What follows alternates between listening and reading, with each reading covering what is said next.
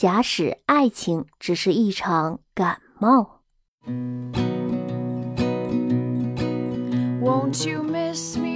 情人节那天，帮一位学心理学的成功人士塔罗他的婚姻问题，然后按照冬瓜君的说法，我被踢馆了。不过貌似守擂成功。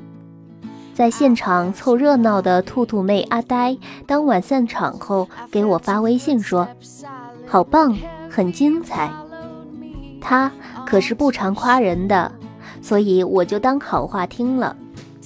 那位成功人士即将要结婚了，可牌面显示他并不想结婚，这场婚姻却无可避免。我如实告诉了他，期间他一言不发，只是微笑。记得我曾经在第一期里说过，理智的人不适合爱情。我现在要加一句，理智的人也并不适合塔罗。事后那位男士说。其实他的确是带着一份特殊的好奇心来占卜的，但是他的问题也的确存在。我给他塔罗的结果大约和他自己基于心理学角度的分析结果一致，他觉得很神奇，问我对于每个来塔罗的人是否都是同一套说辞。我告诉他呀，即使是那样的话，在不知道他任何信息的情况下。我要么告诉他婚姻会美满，让他别担心；要么告诉他他会遭遇不幸，除非买我加持过的水晶或者其他开运的物品。开玩笑啦，可是我只是告诉他需要多和另一半沟通。既然这场婚姻不可避免，那么至少在离婚前不要将你和我分得那么清楚。如果胜负欲始终驾临在家庭之上，又哪有幸福可言呢？我想会这么和他说的不多见吧。这点他表示很赞同，随之又好奇，如果再次占卜一次，答案会是如何？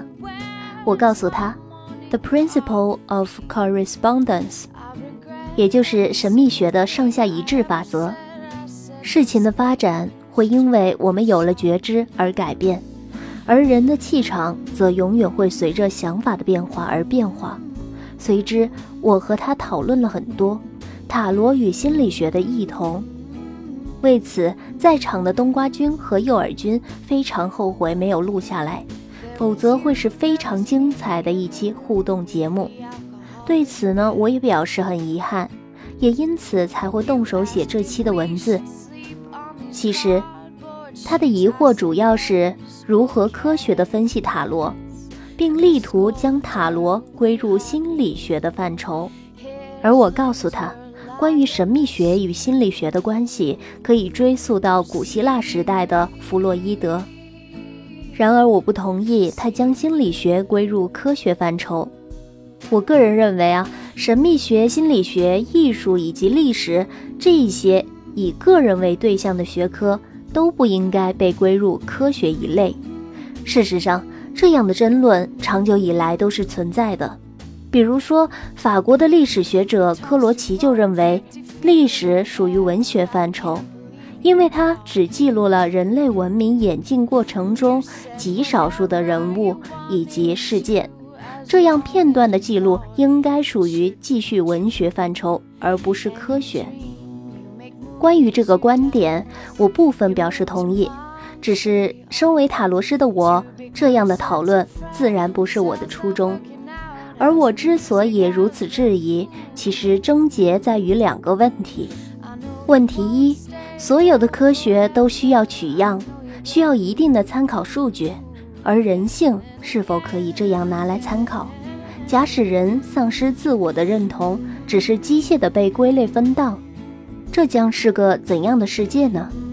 对此有兴趣的人呢，请参考柏拉图的著作《理想国》，相信里面的内容会给你满意的答案。所以，我认为，即使人群可以根据一些特征分出若干人群，我坚信人群中每个成员的内心都是一个不同的世界。既然如此，就丧失了样本的意义了，不是吗？而且。将人性视为样本的做法让我不寒而栗。我将之称为科学的傲慢。所以克隆人才会在科学和伦理之间掀起那么大的争论。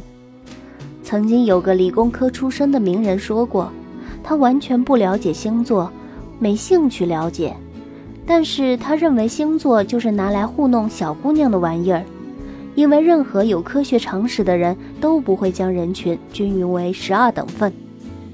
虽然就名气而言，我和他不是一个 level 的，但是如果有机会。我还是会告诉他，他犯了几个常识性的错误。首先，既然他不了解，就不应该随意评论，因为没有调查就没有发言权。其次，占星并不是把人分为十二等份，而是将星空进行了十二等份。我们每个人拥有的并不是一颗星星或者一个星座，而是完整的星空，也就是我们所说的星盘。对此感兴趣的呢，可以参考胡因梦解释英国权威占星学家苏汤普金斯的著作《当今占星研究》。最后，人并不是科学家实验台上的样本，又何来科学常识？我拒绝将内在的自我进行任何科学的分析，我认为那是对自我灵魂的冒犯。问题二。所谓的科学，在我理解，就是将万千的问题归于一，然后就此找出解决之道。而人的内心却是由一而化为万千，而这一切真的可以被某个方法解决吗？比如爱情，爱就是一个字，却演化出了千千万万个故事，有些被记在书里，放在案头，称为传奇。更多的每时每刻就发生在你我的身边，每个故事都有它的起承转合，对于经历的人都是一部史诗。关于这一切，却如何用一个科学公式来表达呢？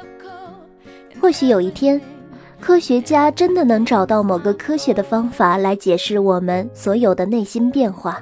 将我们相爱时的怦然心动，或者失去时的撕心裂肺，都像是化学分裂式一样一一分解，然后找出应对之法。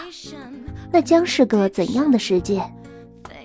如果爱情就像是感冒一样，只需要服几次药或者打上一针，我们的心跳就会抹平，疼痛就会停止，那又又将是怎样的一个世界？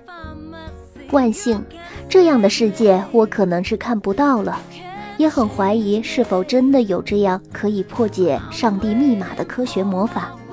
不过，科学家最近倒是证明了一件事，那就是我们这个世界绝大多数是由人类完全无法感知的暗物质组成的，而我们所能感知的世界只占了整个世界的不到百分之五。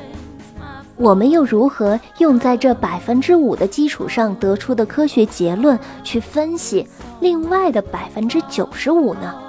所以我不想否认科学，因为即使是万分之一的真理，它也是真理，却也无法接受用百分之五去凌驾另外百分之九十五的武断行为。所以七宗罪之首才是傲慢。这一期的内容或许有些枯燥了。